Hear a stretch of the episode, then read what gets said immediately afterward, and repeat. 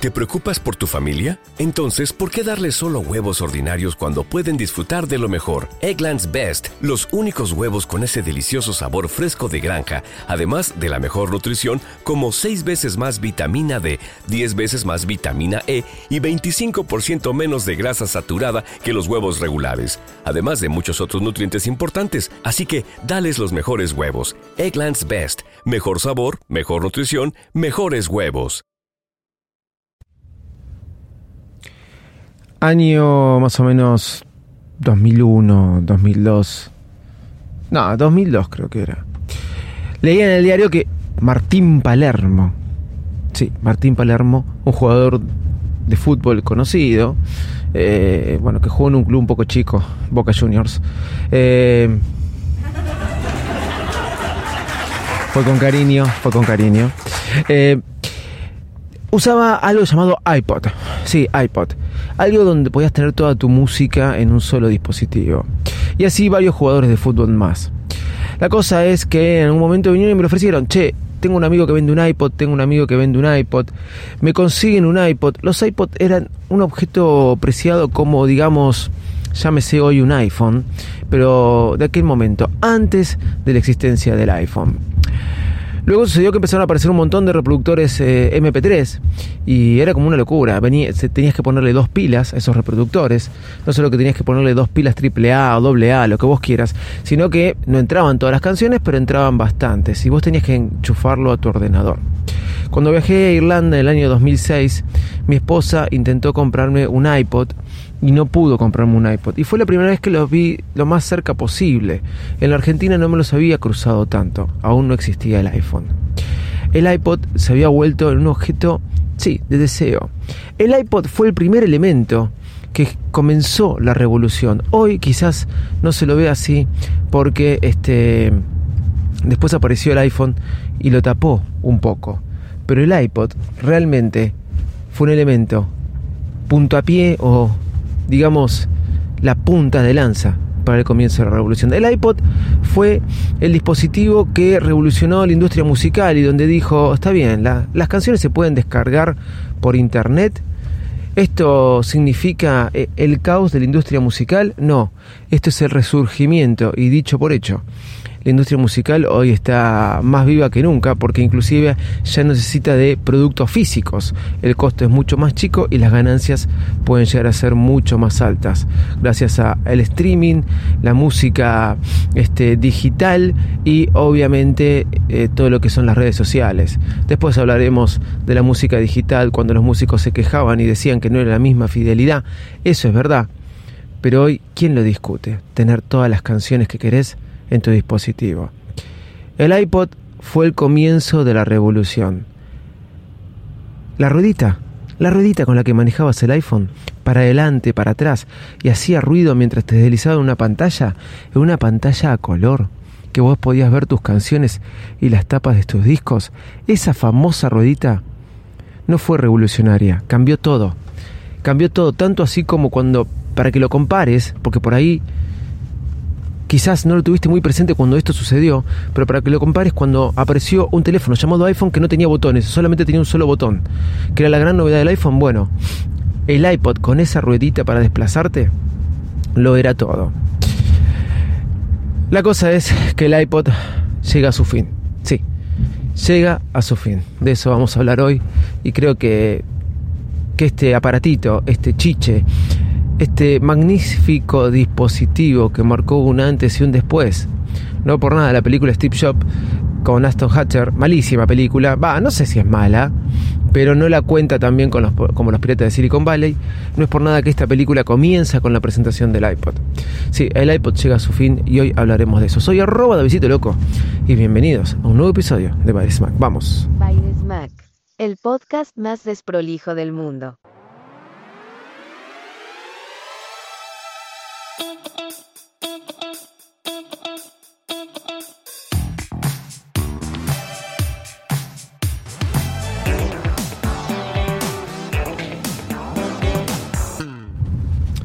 Mi primer MP3 fue un Sony.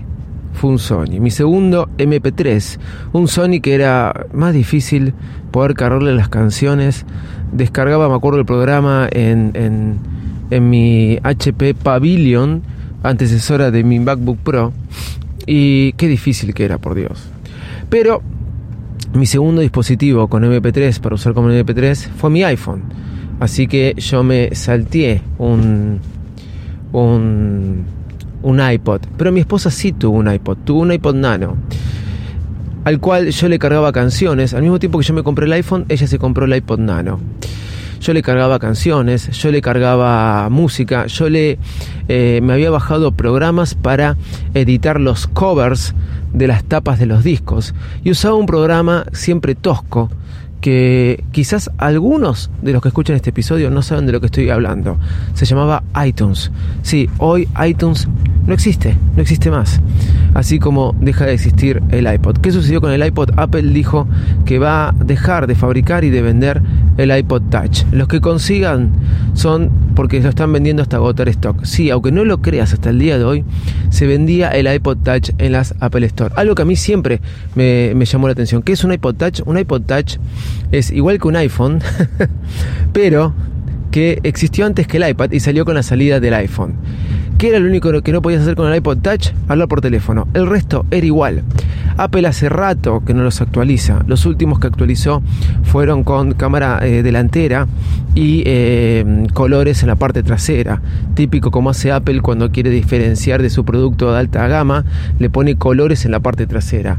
Pero el iPod Touch servía por ahí para para niños, niñas, para poder tener juegos, para poder tener algo y acceder a un dispositivo de Apple más económico que un iPad, porque si no era tener un iPhone.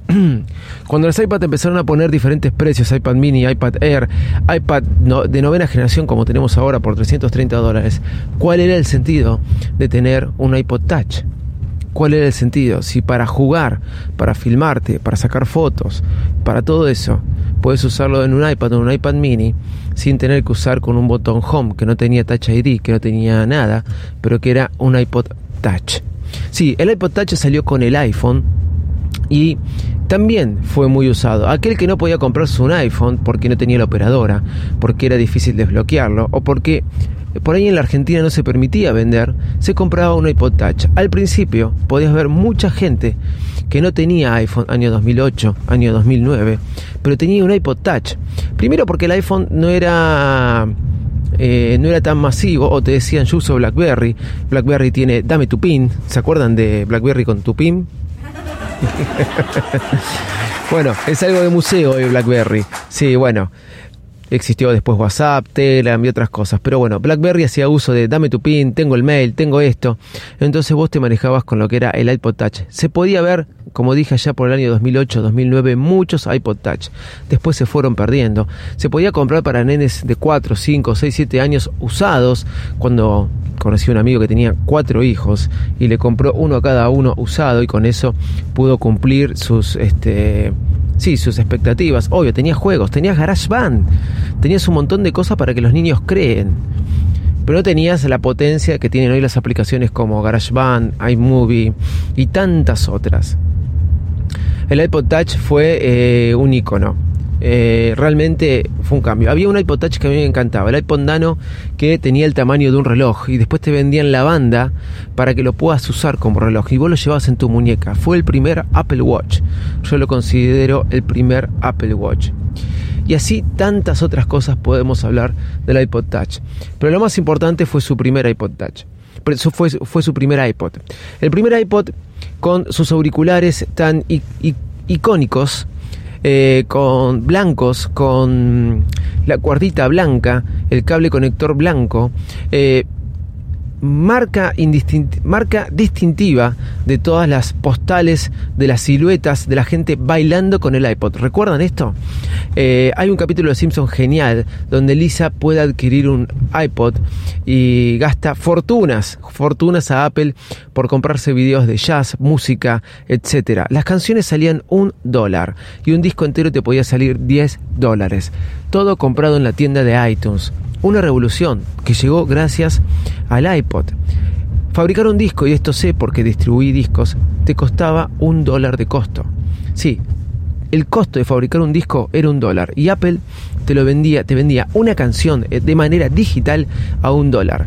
Hoy existe eh, Spotify, Apple Music y tantas otras cosas que esto por ahí nos llama la atención. Pero imagínense en aquel momento un disco del costo era hacerlo un dólar y te lo vendían por 10 sacaban 9 dólares de ganancia, o te lo vendían por 2, por 3 dólares, porque no podían venderlo más caro cuando empezó a aparecer la música en MP3. Bueno, Apple te vendía un dólar sin gastar un costo. Lo mismo que te salía un disco, te lo vendía, él tenía casi no sé cuánto de ganancia, un 100%.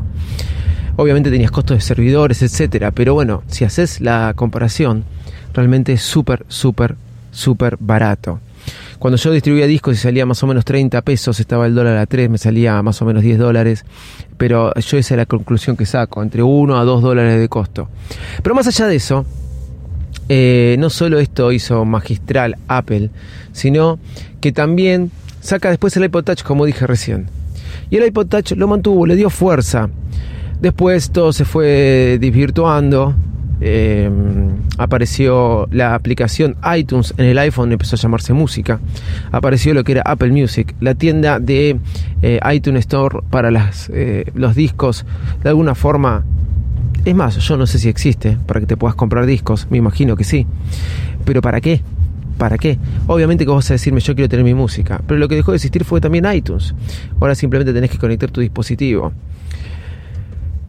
el iPod en todas sus versiones deja de comercializarse en Apple y fue algo este, icónico. Hasta hubo una edición especial con la firma de Bono en los iPod, en los iPod negros, unos iPod negros muy buenos hace mucho tiempo atrás. Gracias por tanto, perdón por tan poco iPod, por tan poco reconocimiento a lo que fue el comienzo de la revolución, el dispositivo que comenzó la revolución. Chau y muchas gracias.